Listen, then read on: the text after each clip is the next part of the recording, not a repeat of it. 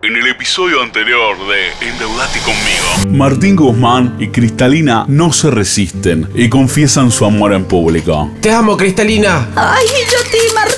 Mientras tanto, el fondo decide enviar una nueva misión a la Argentina, esta vez una mucho más poderosa. Ok, ok, estamos aquí, Argentina. Here we go. Luego de confesar su amor frente a periodistas de todo el mundo, una luz mediático se abalanza sobre Martín y Cristalina. En ese momento recibe una llamada de su padre, el Fondo Monetario Internacional. ¿Qué hiciste, Cristalina? Perdón, mi amor es muy fuerte. No pudimos contenerlo. Pero mira lo que son ahora los titulares, Cristalina. Están en la tapa de todos los diarios. Es un escándalo para nuestra imagen. Esto puede entorpecer las negociaciones. Basta, padre. Déjame vivir en paz. ¡Se acabó! Mi paciencia llegó a un límite.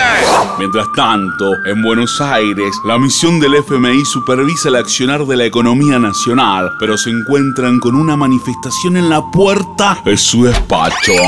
¿Qué es esto? Los jubilados no vamos a permitir que se nos toque el bolsillo. Exigimos que se nos escuche. Mister, este es el momento ni el lugar. Ah, ¿qué mister ni qué mister? Yo le voy a hacer saber mi reclamo. Yo estoy jubilado hace 55 años. Ya pasé por todos los gobiernos, todas las deudas. Y siempre caemos en la volteada. Estoy cansado. Y les voy a contar una historia. Era el año 1912. Yo recién llegaba con mi madre en un barco. Estábamos escondidos entre un cargamento de sardina, que era lo que comíamos en ese momento. Yo, mis siete hermanos y mi madre. En ese entonces, el río de la Plata se llamaba Río Jordán. ¿Podrá la misión del FMI avanzar con sus medidas a pesar del reclamo de los jubilados? ¿Podrá la bebequita nacer en paz luego de todo el escándalo mediático desatado por el amor de Martín Guzmán y Cristalina? Lo sabremos en el próximo capítulo de Endeudate conmigo.